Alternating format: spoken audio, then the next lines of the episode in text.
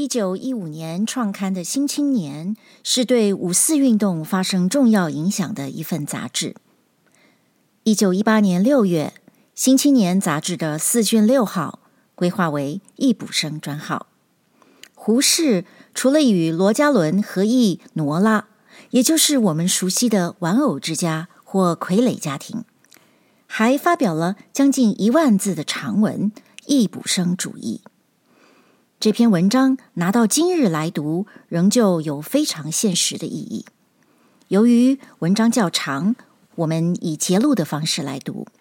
有兴趣阅读全文的朋友，可以参考胡适文存。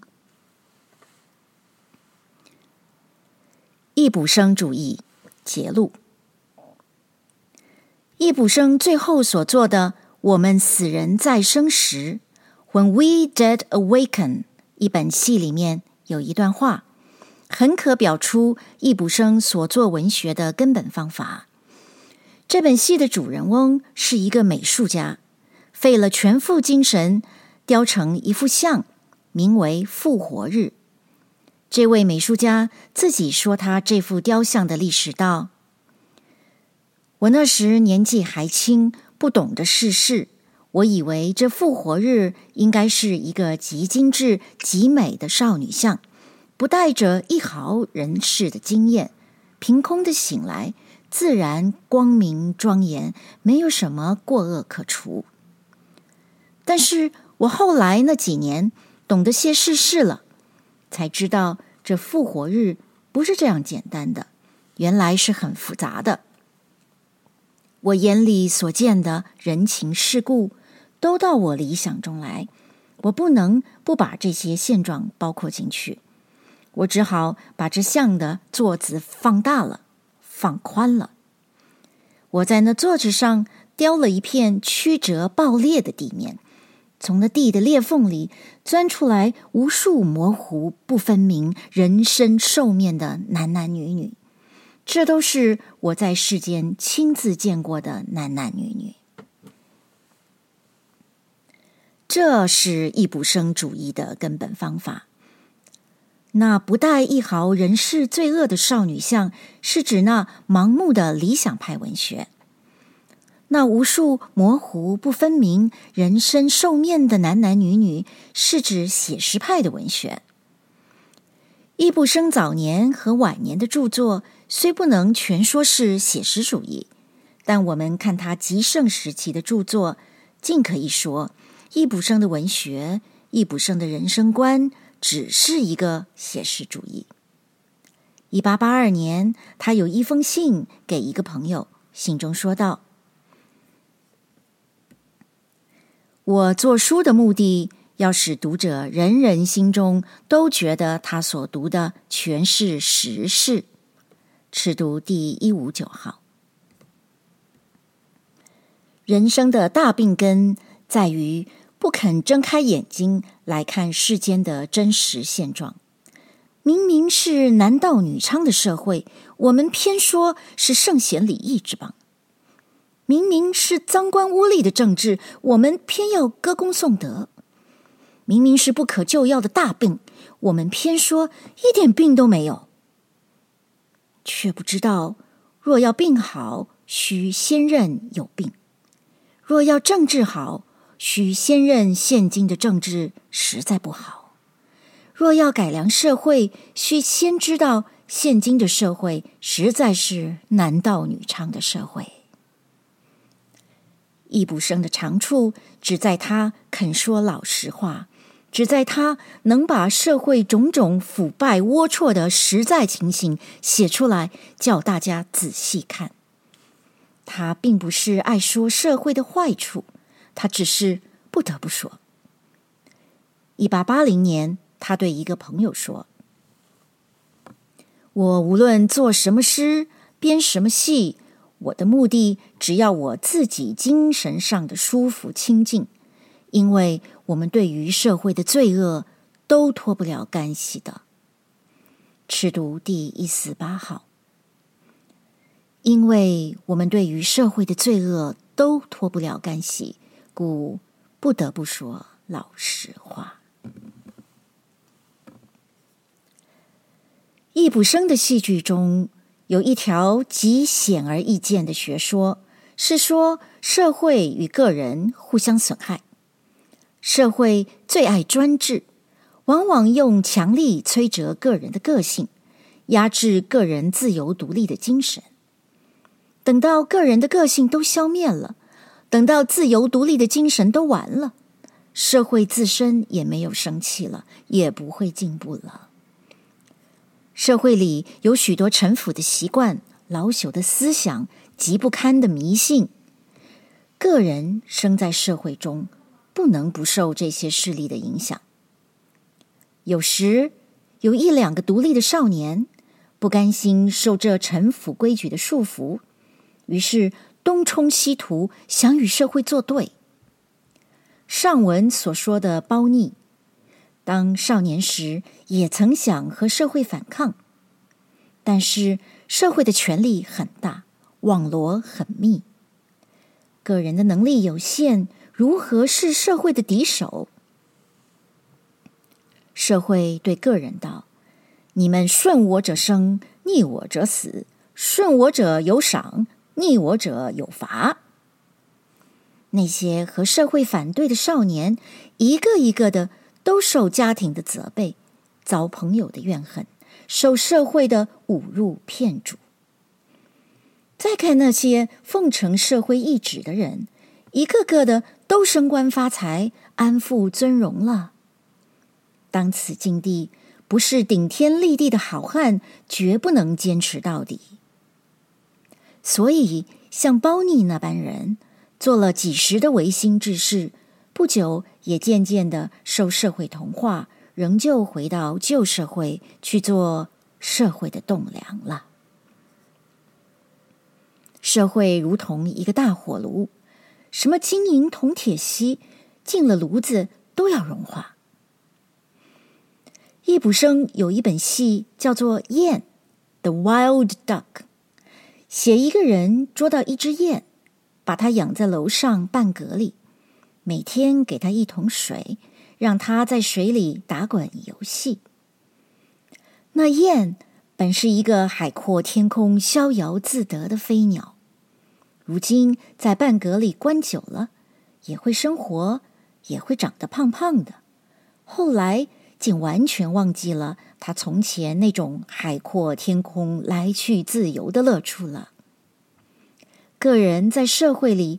就同这燕在人家半格上一般，起初未必满意，久而久之也就惯了，也渐渐的把黑暗世界当作安乐窝了。社会对于那般服从社会命令、维持陈旧迷信、传播腐败思想的人，一个一个的都有重赏，有的发财了，有的升官了。有的享大名誉了，这些人有了钱，有了势，有了名誉，就像老虎长了翅膀，更可横行无忌了，更可借着公益的名义去骗人钱财，害人生命，做种种无法无天的行为。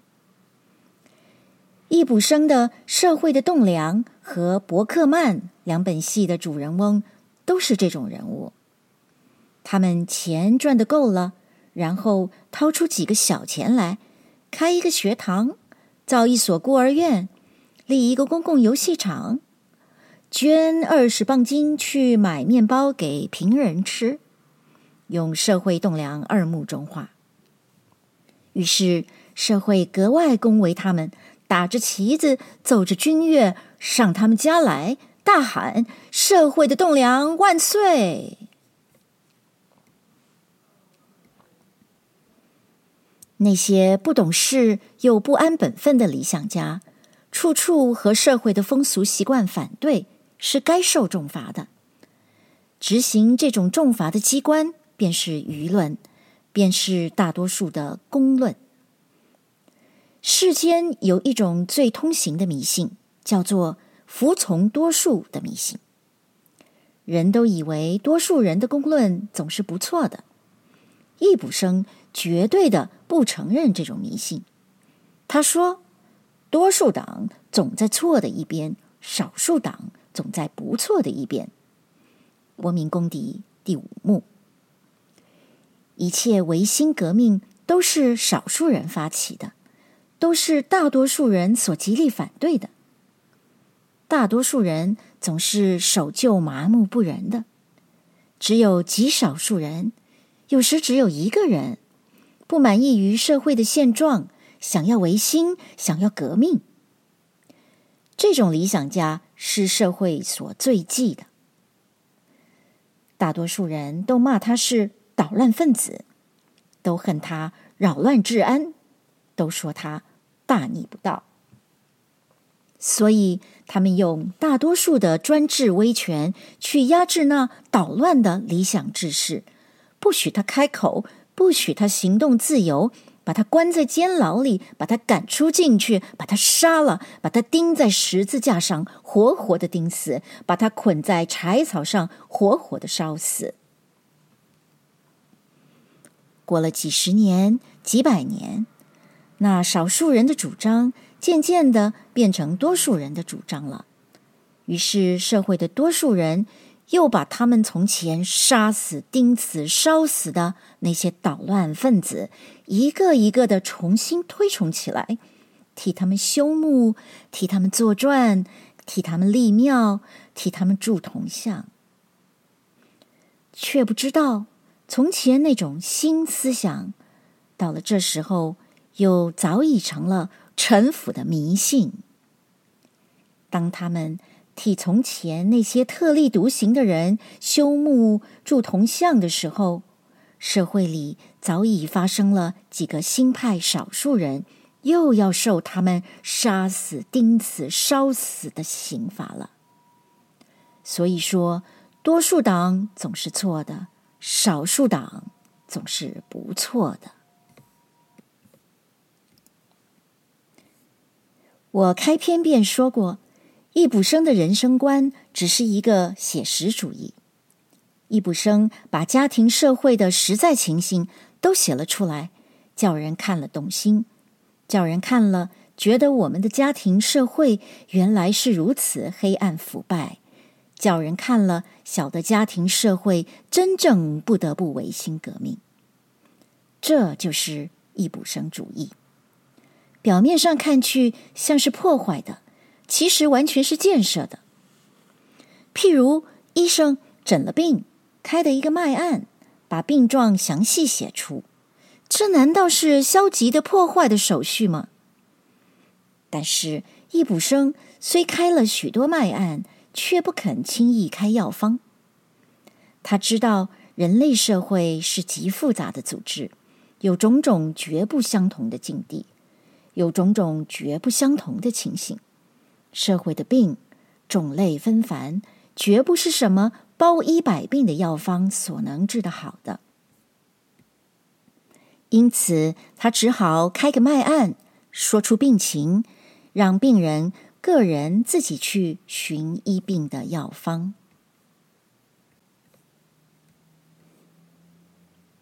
家庭是如此，社会国家也是如此。自治的社会、共和的国家，只是要个人有自由选择之权，还要个人对于自己所行所为都负责任。若不如此，绝不能造出自己独立的人格。社会国家没有自由独立的人格，如同酒里少了酒曲，面包里少了笑，人身上少了脑筋。那种社会国家绝没有改良进步的希望，所以易卜生的一生目的，只是要社会极力容忍，极力鼓励斯多曼医生一流的人物。要想社会上生出无数永不知足、永不满意、敢说老实话、攻击社会腐败情形的国民公敌。要想社会上有许多人都能像斯多曼医生那样宣言道：“世上最强有力的人就是那个最孤立的人。”社会国家是时刻变迁的，所以不能指定哪一种方法是救世的良药。十年前用补药，十年后或者需用泻药了；十年前用凉药，十年后或者需用热药了。况且各地的社会国家都不相同，适用于日本的药未必完全适用于中国，适用于德国的药未必适用于美国。只有康有为那种圣人，还想用他们的戊戌政策来救戊午的中国；只有辜鸿铭那般怪物，还想用二千年前的尊王大义来施行于二十世纪的中国。易卜生是聪明人，他知道世上没有包医百病的仙方。也没有施诸四海而皆准，推之百世而不悖的真理。